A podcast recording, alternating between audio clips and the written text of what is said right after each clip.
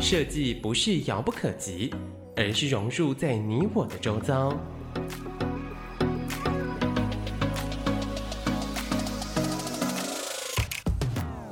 设计台湾，带您认识当代最具代表性的设计。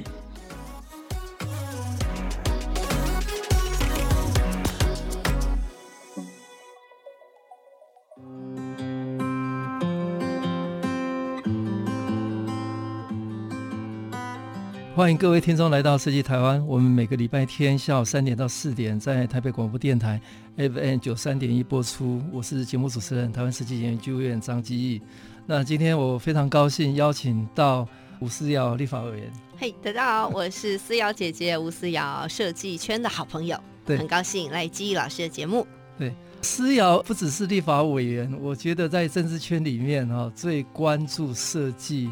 艺术、教育跟文化的立法委员，那我先跟各位介绍一下，虽然大家都很熟悉了，不过还我还是简单介绍一下思瑶。思瑶是辅大西语跟日文系的双学位，嗯，对对 对，呃、也是呃台大呃政治研究所 EMPA 的硕士。对，那思瑶担任过第九、第十届的立法委员，是，也曾经担任三届的台北市的议员跟。议会党团的总召哈，嗯，那石瑶不是政治家族，那他跟民进党年轻世代的公职代表一样，都是从政治幕僚开始磨练起来哈。对，那除了担任过立委的国会办公室主任之外呢，更进入行政院来服务，是那十年磨一剑，那专业的历练，成熟的了解立法的这个事务跟中央政府的运作。那石瑶是我们认识非常理性、专业、优质。那他对文化艺术设计有非常非常热爱。那连续三届的台北市议员，也是我们北投区最资深的议员。那长期耕耘教育文化的议题，嗯、呃，那在期间更促成了北投火车站回到北投，嗯、也筹建了北投生活圈的博物馆。嗯、那二零一三年台北市议员的评鉴获得士林北投第一，嗯、那民进党第一的殊荣，他永远是第一名哈。他 是要在二零一六哈进入到立法院。对，呃，担任第九、第十届的立法委员，对，两顺利连任了，谢谢大家。那也两度获选最优秀的立法委员哦，那并什么两度？六度啦，六度，六度，我的资料没有了，大家都很优秀啦。对，好，那五度参与公益的舞台舞台剧。哦，我有没有？我有六部公益舞台剧哈。对，其实我认识要好长一段时间了哈，我永远看到他充满活力，充满热情。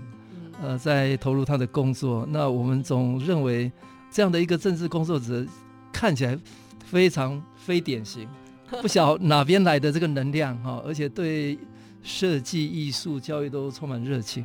可是要在你的成长跟过程的这个经验里面，有没有什么特殊的事情呃影响你的？其实我小时候是爸爸妈妈希望我可以当文艺美少女，所以从小是弹钢琴、跳芭蕾的孩子。那我想，基义老师也是，你栽培两个女儿，也都让他们有艺术文化的接触。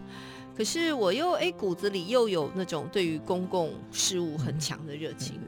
那所以我觉得，因为我双子座，所以我有一部分的我是哎，继续喜欢在那种浪漫的译文世界里头。生活享受，另外一部分就是觉得啊，我要为社会的公理正义来付出。那其实关键刚好就是郑南荣先生。好，年轻一代的年轻朋友大概也都知道郑南荣先生，但可能没有那么熟悉。过去党外杂志的时代，那他为了捍卫百分之百的言论自由，他最后选择自焚。嗯啊，那时候他的名言啊，就在那个威权时代，国民党抓不到我的人，他只抓得到我的尸体。那在他自焚那个事件，其实对我是冲击非常大。嗯、我从小就是看党外杂志长大，嗯、一般年轻孩子你知道吗？你蛮稀哈，真的，对对对，呃，我们所以我们有年龄的差别。你是青春期在 在看，我早期的党外。对，那我是在年纪很小，真的，因为我父亲都会买这些党外杂志，嗯、那时候是禁书，所以我小时候都是那种小跟班、小把风，嗯、陪爸爸去买禁书，那回家就跟着翻。所以小很小的时候就觉得，哎，社会有很多很禁忌的话题，政治上好像不能被讨论的事。那一直到郑南榕先生自焚这件事情，给我一个很大的感召。我觉得我想要把我的人生，如果有机会，我想投入呃社会跟政治的改革。所以就是这样子，哎，立定我想要去做政治这条路。但是呢，刚刚说到我的骨子里的另外一半喜欢艺术文化，所以也也刚好，我觉得这是一个最均衡的状态啊。我做虽然做了民意代表，看起来是很严肃沉闷的政治工作，相对也世俗，可是我可以在我的问政里头去贯彻我热爱的艺术文化。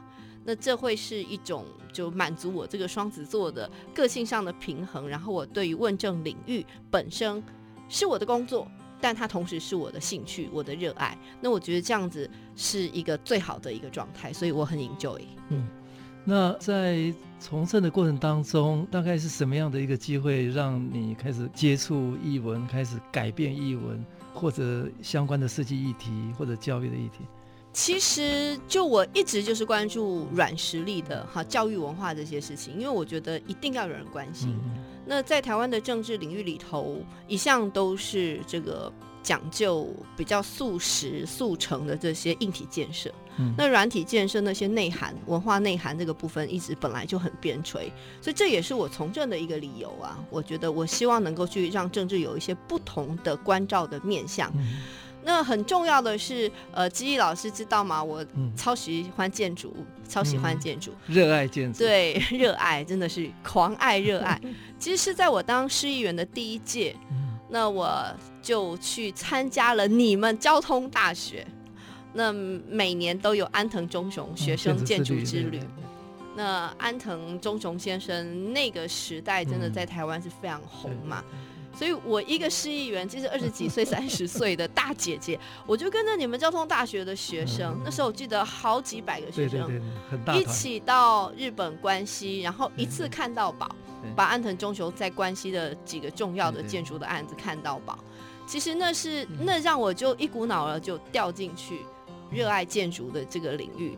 那我一直觉得说，因为我很遗憾，我自己学的是文科，我没有过去人生没有机会去学建筑，但我就自诩我可不可能成为一个城市的建筑师，或者是我可以成为国家的建筑师，我帮助我热爱的建筑师们，这些设计团队们，为城市创造美好的空间啊，好用的空间，有设计思维，以人为导向的，以人为本的这些空间使用，然后我可以把尺度放大一点。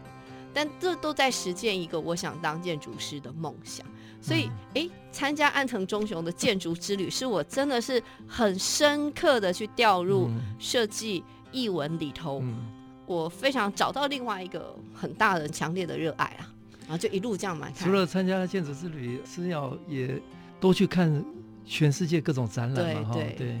就是看一有时间，譬如说休会的时间，我一定是飞出去多参加那种替退诶行顶。我也跟过基老师去旅行啊，就是对我们可能十天的时间，然后锁定哪一个国家，专程去意大利威尼斯看双年展。建筑双建筑双年展，我每两年一定要飞。黄生远哈，代表台湾。对对对，那是两年前跟老师一起去的。我大概有时间就是去出国看建筑。那建筑的内涵，我喜欢看公共建筑啦。嗯、啊，当然看美术馆、图书馆、车站啊，或者是广场空间、公园的规划设施啊。我我最近也喜欢看大学啊，我在做很多大学空间的改善，所以都来自于我的旅行的所得的获得的启发。那就是有很多国际经验我们可以学习，但不完全是 copy。嗯，那旅行其实我觉得是很重要的一个生活丰富多元。然后我每次旅行回来，我就多好多都记得，就是会觉得我有好多政策要推动。嗯，所以旅行是很重要的问政的养分的来源。对，呃，刚刚是要谈到就是公共议题哦，公共政策。嗯，那跟我们一般比较讲的这种软的，不管是文化。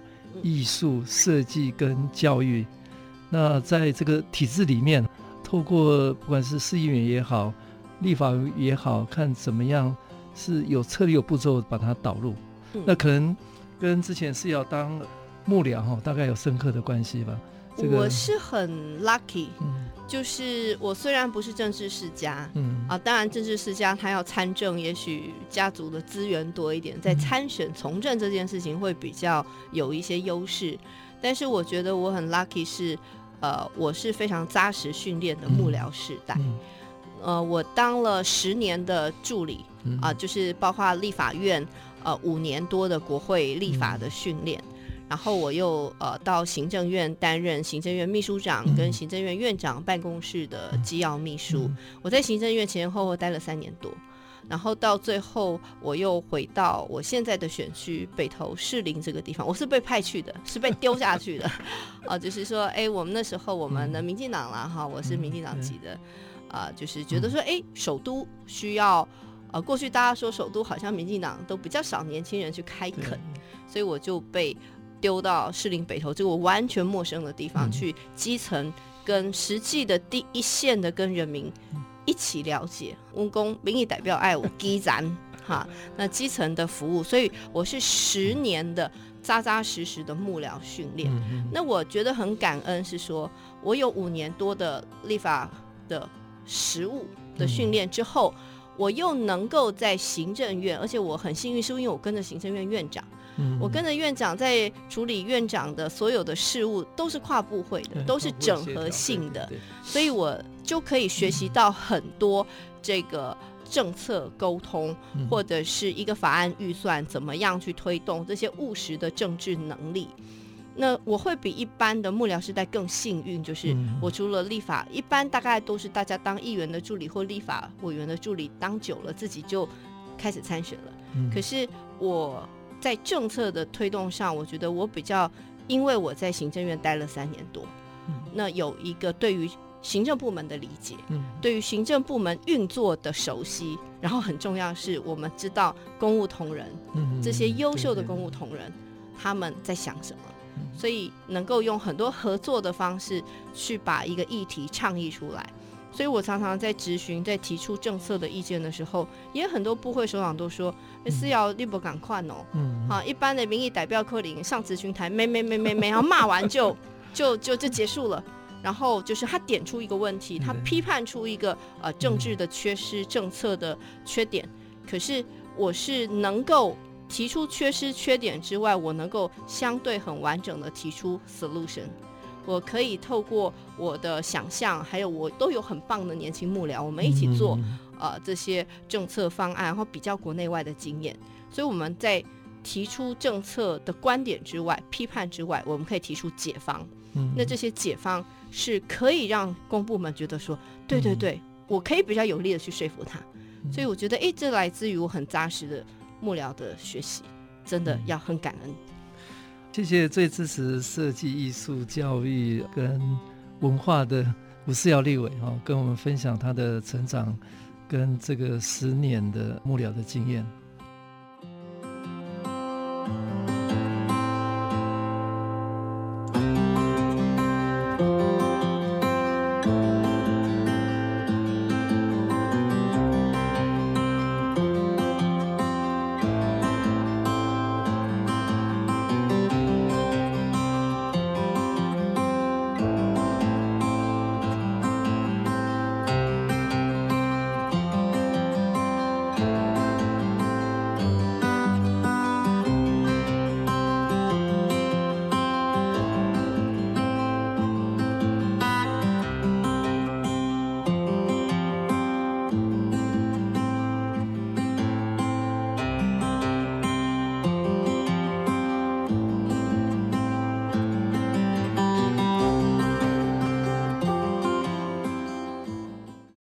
各位听众朋友来到设计台湾。我们每个礼拜天下午三点到四点在台北广播电台 FM 九三点一播出。我是节目主持人台湾设计研究院呃张基义。呃，今天非常高兴呃邀请到我们的文化设计立委吴思瑶来跟大家聊。那思瑶进立法院是大家的期许啦，因为在立法院比较少人关注到文化设计这一块了。那思瑶跟大家聊聊立法院的。第二任嘛，哈，呃，我看思瑶是非常有步骤，非常有有这个策略的，慢慢的进入到这个立法院这个体系，把原来文化设计的这个策略慢慢进入到政府部门里面，哦，包括我现在在服务的台湾设计研究院，呃，其实最大的催生者应该是吴志尧立委，哈，那思瑶跟大家分享一下，呃，我一直希望就是做一个让软实力更能够有话语权。啊，这是我对于政策的我个人的偏好，对也是我认为这是台湾很大的优势。那更是我们要去挖掘，让我们在世界更有实力被看见。我们就以这一次我们的防疫来讲好了。呃，其实过去都在国际间讲这个比较各国的实力，可能都是比拳头啊、比军事啊、比经济能力啊，呃，比这些硬体的。那事实上，这次防疫可以让我们看到台湾的医疗品质这件事情，它不折不扣是软实力啊，包括我们的创新研发的能力，这些都是政府每年投入这么多的科研预算。那当然，回到我最关切的文化也是啊，其实软实力是让台湾可以在世界上很清楚的被看见我们的实力。所以这一次的武汉肺炎啊、呃，新冠肺炎，台湾的医疗水平让世界所称道，这个就是软实力的投资。那我一直就是我的脑子构造就是比较关注这些软实力的课题。那在我第一任立委到现在第二任，我当然就是会致力于这些事情的深化。那台湾设计研究院当然就是一个很重要的工作。那过去大家都是 Made in Taiwan，对不对？台湾制造。那我们希望台湾的设计创新力这么强，也就是基毅老师一直投入的呃设计研究院，过去是台创。嗯、那我们如何让 MIT 进入一个 Design in Taiwan、嗯、DIT？那过去是 Economics 的经济力，我们可以成为 Designomics 设计力。那这样的一个经济的实力，透过设计的导入，其实它会在产业的转型。会增加这个产品本身的的价值的效益，反映在很务实的，真的一个产品，因为设计它就会卖更高的价钱嘛。所以设计能力可以在产业转型上获得我们必要的呃经济成长。那当然，设计导入可以让社会创新，可以让社会有很多，譬如说公部门最简单的，我关心孩子，呃，我们所有的公园邮局不再是大众脸。这些小孩子玩的溜滑梯不再是罐头游具，因为设计导入了，我们可以让很棒的设计团队去改造公园，从小孩的游具开始。所以，我们现在开始推动共融式游具，也就是每一种孩子都可以玩，然后包括一些可能身心肢体障碍比较不方便的孩子，他也可以玩。这就是一个设计导入的思维。所以，设计导入可以带动社会创新。那设计导入还可以用在我们的公共治理。好像基义老师投入很多啊、呃，我们是不是能够改造车站的这个指引系统，啊，让大家可以更方便的去正确达到，你不会永远在台北车站迷路。那或者是现在在改造台铁的车厢，或者是我们公路局的这些客运车，对，那甚至我们在努力改造我们的高铁票，我们的身份证，它不只是好看，它是好用。而且可以让我们的生活更便利的，所以设计用在公共治理，也绝对会让整个政府的治理会更有效率。城市治理或者公共治理。对，对，那最后一项，哎，设计就是可以做外交。嗯啊、呃，台湾如果在长期中国的打压之下，我们要硬碰硬很难，我们只有继续被打压。但是唯有透过这样子的软实力的外交，透过文化的外交，透过设计力的外交，我们可以去让世界看到台湾这个国家它代表的文化内涵。所以我一直在说，设计研究院太重要了。成立一个设计院，就是可以让台湾的软实力去打底深化，然后让我们在经济上获益，政府的治理更前瞻，然后让外交能够更推进。这这就是为什么我们投入了八百五十天，设计研究院终于也非常谢谢小英总统，我们的经济部部长哈沈部长阿贝，因为这几起，所以让这样的一个单位，大家都知道政府部门哦，政府都要组织再造的，都要精简的，那但是可以去新生一个新的组织，让它升格，其实这在。呃，现在的政府再造的这种趋势里头，它太难了。那真的很谢谢小英总统的支持。所以设计研究院就是一个很重要的工作。那现在我们当然找到最好的领航者，基义老师来，也是我们设计界非常非常期待的一个，我相信会有很好的表现。所以我举这个例子，这是一个很重要的，我在第一届做的重要的工作。对，刚刚是要跟我们分享，就是台湾。我想今年的这个疫情的关系啊，让台湾人从来没有那么骄傲过。对，我，我们在世界上能够看到台湾的软实力，嗯，呃，不只是医疗，我我想在各方面台湾的的实力都非常坚强啊。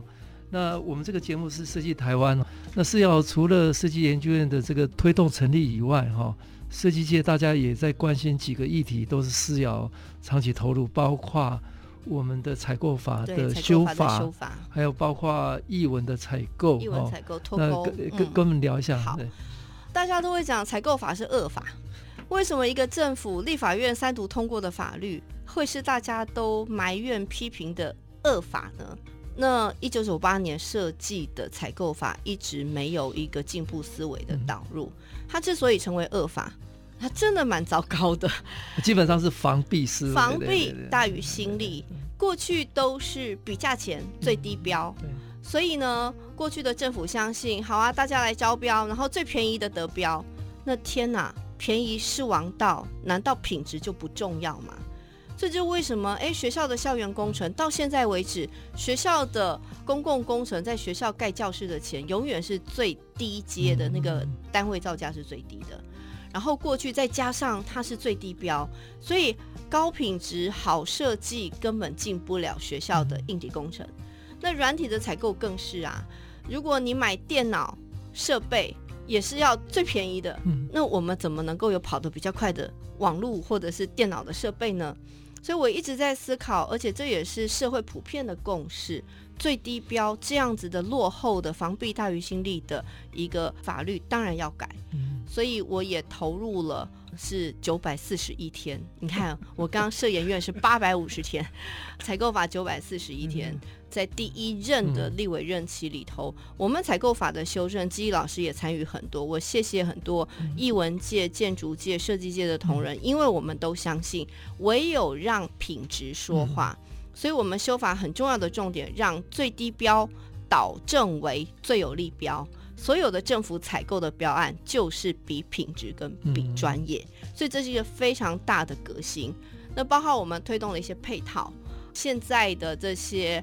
过去政府的标案都不专业，嗯，承办人员他可能没有办法去关照到所有的采购实在太多了，每年都是一兆多以上的政府采购，所以我们导入外部的专业，每一个政府招标案的组成的前期都会有专业外部导入来帮忙这个标案写得好，这个标案的游戏规则制定得好，我们就会吸引好的厂家、好的专业人士来投标。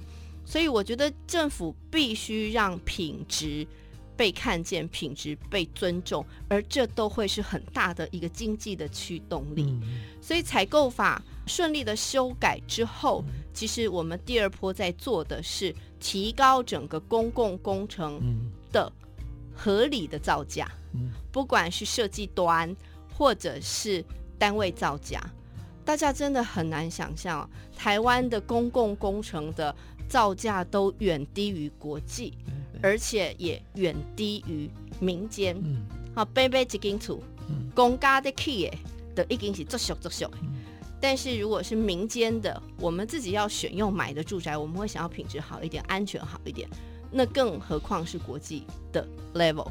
所以呃，整个设计单价、设计费率跟整个工程造价的提升，其实也已经上路了。那么都可以让现在我们的所有的采购，当然这会花人民多一点纳税钱，可是这样的投资是必要的。我们不要都用便宜的价钱去买到便宜货，嗯，然后之后再来不断的维修，或是不断的啊拆掉重做，这好像是台湾人的宿命。可是我们必须改正它。所以采购法除了最有利标的导入，然后专业的评审团队、专业的标案。然后搭配合理的价格，让我们都可以政府的公部门的采购获得比较好的品质。那这些就会让我们整个经济力跟台湾的文化内涵，好东西被选择，好东西被看见。那所以我们都能够让世界来看到台湾的公共工程或是公共服务的品质，都会觉得嗯，我们不用再羡慕日本。我们不要到日本看到每一个工程，为什么它的水沟盖就是可以这么美？为什么它的每一个车站的这个标示就可以这么的清楚，而且有美感？其实这都是来自于政府采购，所以采购法是我任内也是我我真的觉得这攸关台湾的进步。那这样的修法完成了，我觉得其实我在采购法三读的那一天，我真的很感动。我觉得不是是要很感动，我们。所有的设计的朋友都很感动，其实就是我们的共同朋友，对呀、啊，呃，成败成先，对啊，对，因为他在这个公共工程呢付出了一辈子，都在推动公共事务的改变，改革，嗯、但是他这一辈子最大遗憾也是采购法，对呀、啊，而且台湾很优秀的设计团队或是建筑师。常常因为太想把案子做好了，最后都会变更设计，然后然后到最后就结不了案，结不了案，被罚钱，或者是被告。对对，很多好的伟大的建设到最后都不得善终，也就是很好的设计者，他最后必须官司缠身，甚至赔钱。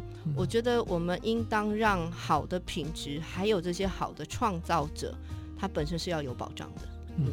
好，谢谢思瑶跟我们分享他推动台湾设计研究院跟呃采购法的修法，这两个都是非常艰困的设计的政治工程啊，在他第一任的任内都完成了。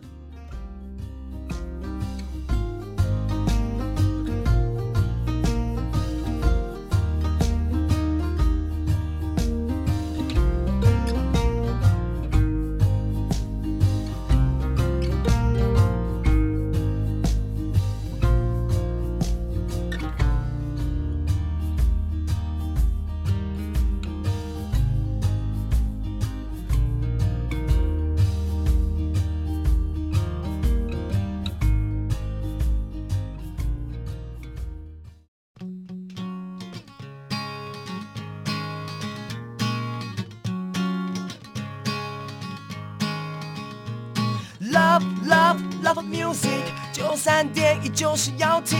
Love love love music，九三点一就是要听，就是要听，就是要听，就是要听，就是要听听听，嗯，台北广播电台。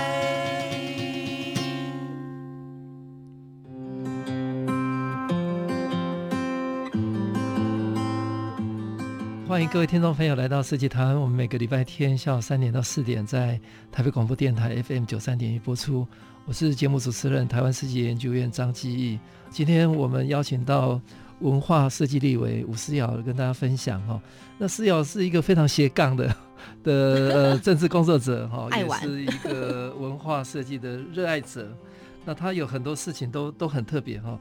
我印象很深刻，就是去年。明明在这个选情最激烈的时候，嗯，啊，他他去推两件事情，大家看不太懂的，呃，看起来不太能够换得选票的，但是非常有意义，尤其对在地的这个文化的内涵，跟带动的这个设计跟在地的社区的对话，嗯，一个叫做北投区有十座。公共的图书馆，而且是一个小型的，融入到社区里面的图书馆。他邀请到都是全台湾最最有能量、最有创意的设计师、艺术家哦，然后导建筑师呃导入跟社区的合作，嗯，那带动年轻的这个小朋友，爸爸妈妈带着小朋友去参与阅读，嗯，那另外一个就是以一个呃从政者，他就编了一个非常特别的，叫做在地。Real Local，那这个团队我们都很熟悉，是台湾在呃去年嘛哈得到日本的 Good Design, Good Design、呃、Best Best 一百大好设计的这个这个团队，编辑团队呃编辑团队来编辑北投哦，那是要跟我们分享一下这两段经验的。真的很 crazy 哦，选举大家都在忙着搞选举的事，嗯、可是我却投入非常多。这两个计划就是出版一本地方文化志。在地 Real Local 这本书真的筹备一年多，那其实发想很简单，我想要为我过去十多年在北投天母啊、呃，我服务的这个地方，我要挖掘它的在地 DNA，我想要把这样的一个在地文化集大成的去做一个总体的呈现。那尤其我在立法院，我也在推地方创生政策，也就是我们要让。每一个地方都有它能够吸引人来观光。我对于地方创生很简要的一句话的诠释就是：让在地人更认同在地，让外地人都爱上这里。而北投天母真的是一个人文荟萃，我们有很多的文化资产，我们有很多的名人的故事。我们过去就因为它的大自然环境非常好，有山有河，所以很多的艺文工作者都喜欢在这里生活。所以北投天母它有非常特殊的地方氛围。它虽然在台北，可是它不那么台北。所以我觉得这样的一个地方文化。或是地方的生活的纹理，是值得我用一年多的时间找最棒的编辑团队，还有里面有很多好的作家、社会观察家来帮我写他们认识的北投天母。所以这一本地方文化志是吴思瑶从议员到立委啊十多年投入的文化工作的集大成。那也是我想献给我最热爱的，我生活在北投天母这个土地一个最好的礼物。那其实看到这本书的朋友，其实都会很感动，因为这内容就是他的生活。可是他从来不知道生活在这里，这是这么有特色的事情。不管是食衣住行，不管是文化馆所，不管是自然景观，或是在地的物产啊，很多朋友不知道北投有全台北、北台湾最大面积的农耕，在我们的关渡平原，在北投也有大台北地区你几乎看不到的。这个花卉产业，我们阳明山上的竹子湖的呃花卉产业，在北投山上有很多的小农果农，这也是在都会区你看不到的田园景致，所以北投是一个非常丰富的一个一个物产，它的故事非常多。那天母更是啊，天母它是一个异国情绪，它有美元时期的一些留下来的美国大兵的一些生活的，从建筑啦、餐厅啦、料理啦、食物。那我们也有很多的这个日本人，因为有欧洲学校、美国学校、日本学校都在天母，啊，所以这里有非常特色的一个异国生活的多元性。那刚刚讲到北投，北投也是完全是很多日本温泉嘛，哈，温泉是我们很重要的一个物产，所以连带的对于整个日本文化殖民时期，在整个像北投公园，已经一百多岁的北投公园，整个都是当初第一任的台北厅厅长井村大吉，他用一个日式庭院的方式来规划，所以我讲这么多，就是让在地人更认识在地，让外地人都喜欢来这里，爱上这里。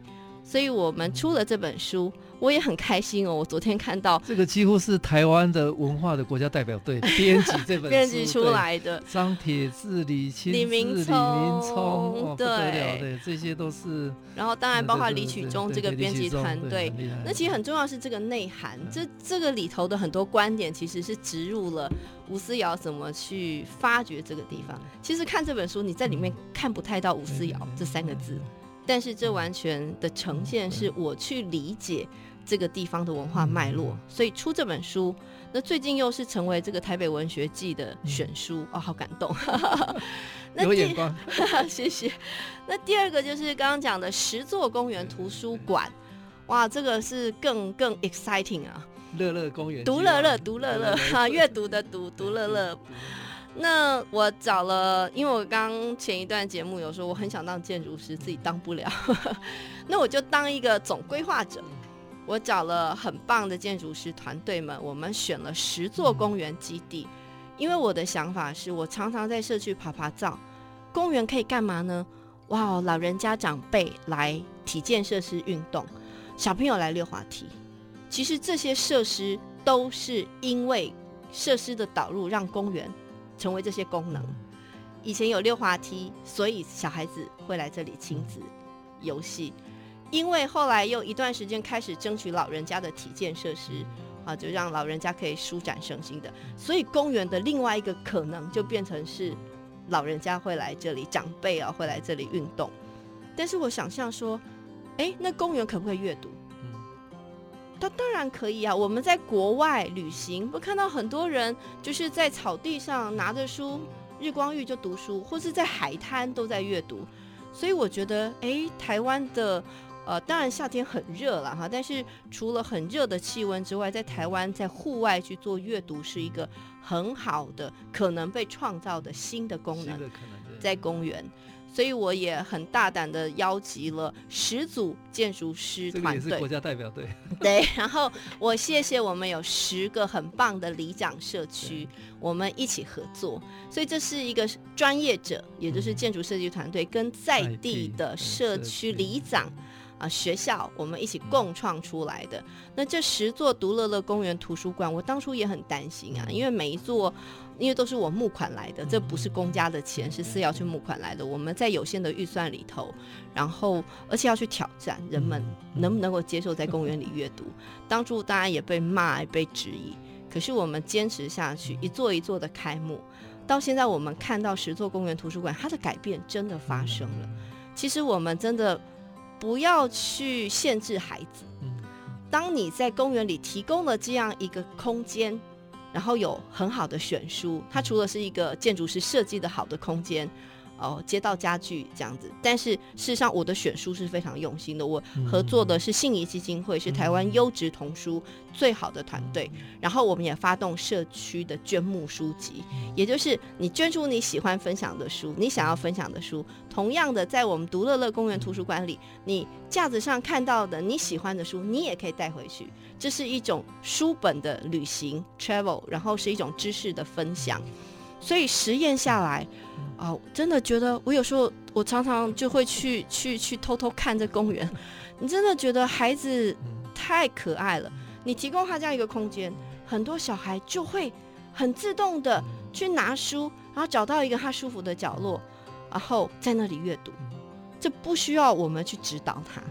所以我觉得作为政治工作者，我如果能够用我小小的能力去创造一些空间，去导引不同的。行为的可能性跟多元性，那我很乐于尝试。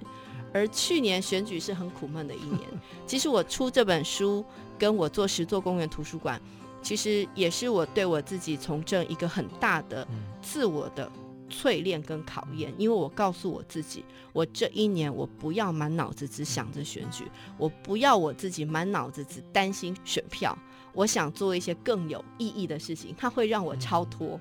而事后证明，我不知道这些跟选票有没有直接影响了哈。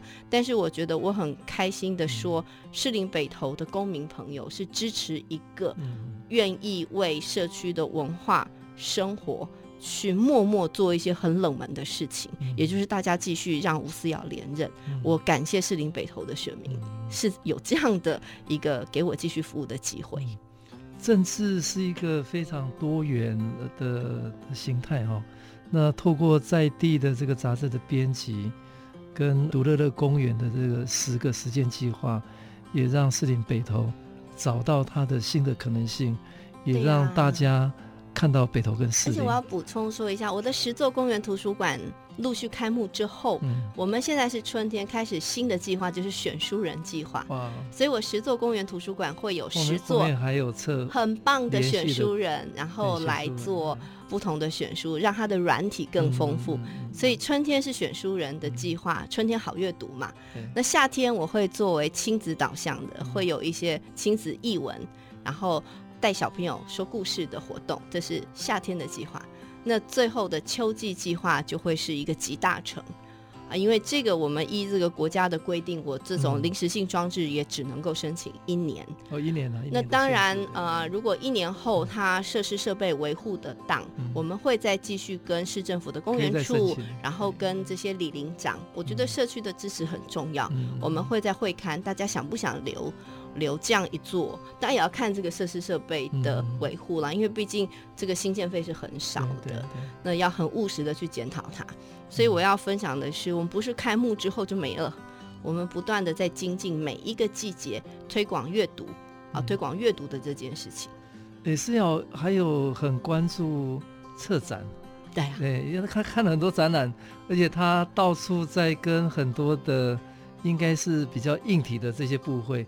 或者很科研的部会，希望他们透过策展来沟通。对耶，他们真的也都在做了耶。跟大家聊一下，因为你你的这个北投独乐乐公园计划，其实就是一个策展地方的一个策展计划嘛，哈。对，那也是要跟大家聊一下。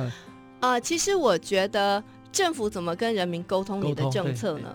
过去都政令宣导很无趣嘛，然后呢，拍拍影片，当然拍的影片好，会有一些回响。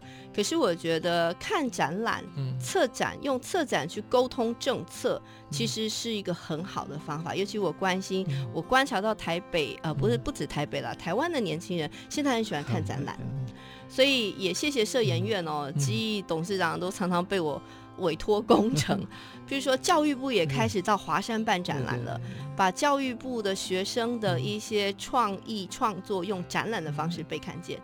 那连硬邦邦的原子能委员会，好不好？原能会在做辐射管控啊，在做这个核能安全的维护，他们也走进华山去办原能会的科普的展览，让科学家来策展。那当然，我们最常会讲的台电，嗯、台电，台电是。电力公司过去可能大家印象都不太好，垄断性的国营事业。可是台电这几年来投入公共艺术，投入文化资产的维护，而且他们就用策展的方式说故事。台电的每一座电厂都有珍贵的历史价值、文化资产的价值。他用一个展览很精彩的展览，把台电的故事说得动人。所以光台电那个展，它发挥很大的效应。然后我邀请很多政府机关去看这个展之后，大家开始想哇。用展览来跟人民对话，嗯、我觉得这是一个很好的软实力的 嗯一个展现。好，谢谢施耀文跟大家分享在地的编辑跟在北投推动独乐乐公益计划，以及跟所有的部门沟通，用策展来做公共政策的沟通。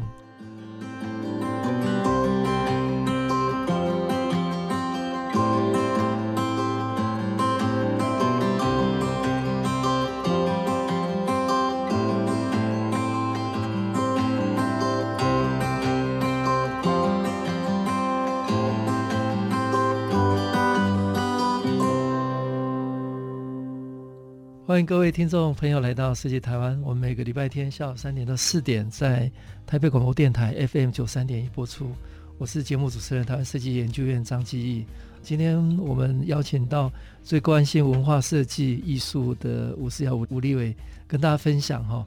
那刚刚跟各位聊了很多，思瑶还有一个很特别的，他参与了。六部舞台剧的演出，还有制作，还有制作，我是制作人，每一个都有非常重要的议题 哦，讯息要传送。来跟我们分享一下。刚刚讲我很爱演嘛，因为小时候跳芭蕾学钢琴的。其实我曾经去当过小童星哎，哦，真的，我小时候是那个童星训练班，嘿，所以就是骨子里有表现欲。那因为我喜欢艺术文化，我常常会觉得。一部电影就讲一个你想传达的讯息，嗯嗯、或是一部舞台剧也是传达你要关切的事物。嗯、那我一直觉得，哎、欸，我想做戏，想制作舞台剧。嗯、那当初自己下去演，这个是额外的。嗯、其实我最原始是我想要制作戏。嗯那因为我常常在做思瑶姐姐亲子艺术季，是我十多年来在北投天母一直在推动没有停的。嗯、但是以前都是请一些表演团体来表演，嗯、可能是音乐会的形式，可能是纸风车啦，或者是邀请大家来看电影，嗯、都是邀请外面的英文团队来做。但我后来觉得，哎，那我可不可以自己来创造出，嗯、我来制作出戏，呃，制造出我想要去传达的那个内容，所以我就开始做我的。舞台剧现在六部，我很简要的讲，我的第一部舞台剧的主题是关心罕见疾病，也就是玻璃娃娃。啊，玻璃娃娃就是一种罕见疾病，就是可能你碰到它，它就会受伤，很容易受伤的那个。所以我用一部戏来告诉大家，罕见疾病是什么，不要害怕它，我们可以一起来帮助它。我的第二部戏跟现在这个时空背景实在太太太 match，我做的是 SARS。SARS 再见，我是纪念 SARS 第一位往生的罹难的年轻的台北医学大学的林仲威医师，他二十六七岁就因为 SARS 而离开。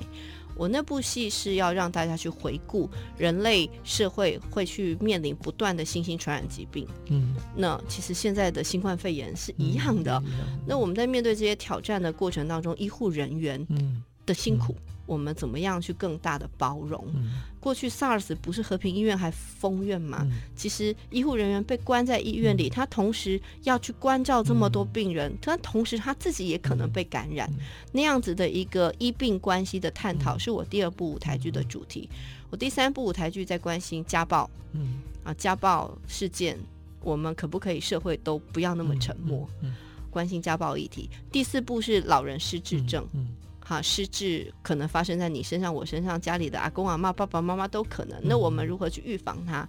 然后如何来帮助失智症的长辈能够恢复他的正常生活？那第五部戏跟第六部就开始走入亲子，我开始做儿童音乐舞台剧，就是。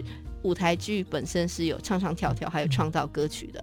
第五部戏的主题，因为我喜欢猫猫狗狗，我是三只猫跟一只狗的妈妈，所以我想走入校园社区，告诉孩子要用领养取代购买，宠物是你的家人，不可以弃养。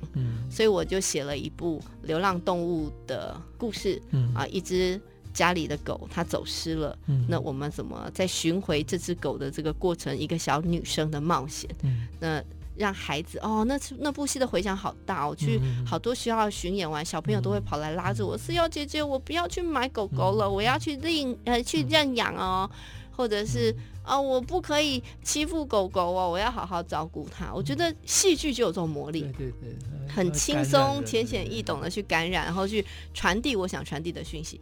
那第六部戏我也邀请吉老师去看，就是两年前啊，新北投火车站归乡。一个文化资产，它为了要盖新的建设，也就是捷运，就让一个老的铁路的火车站被拆解了，嗯、然后没有人想留下它，嗯、让这个老车站离乡背景，流浪到彰化。嗯、那后来我们要历经千辛万苦，让车站回家。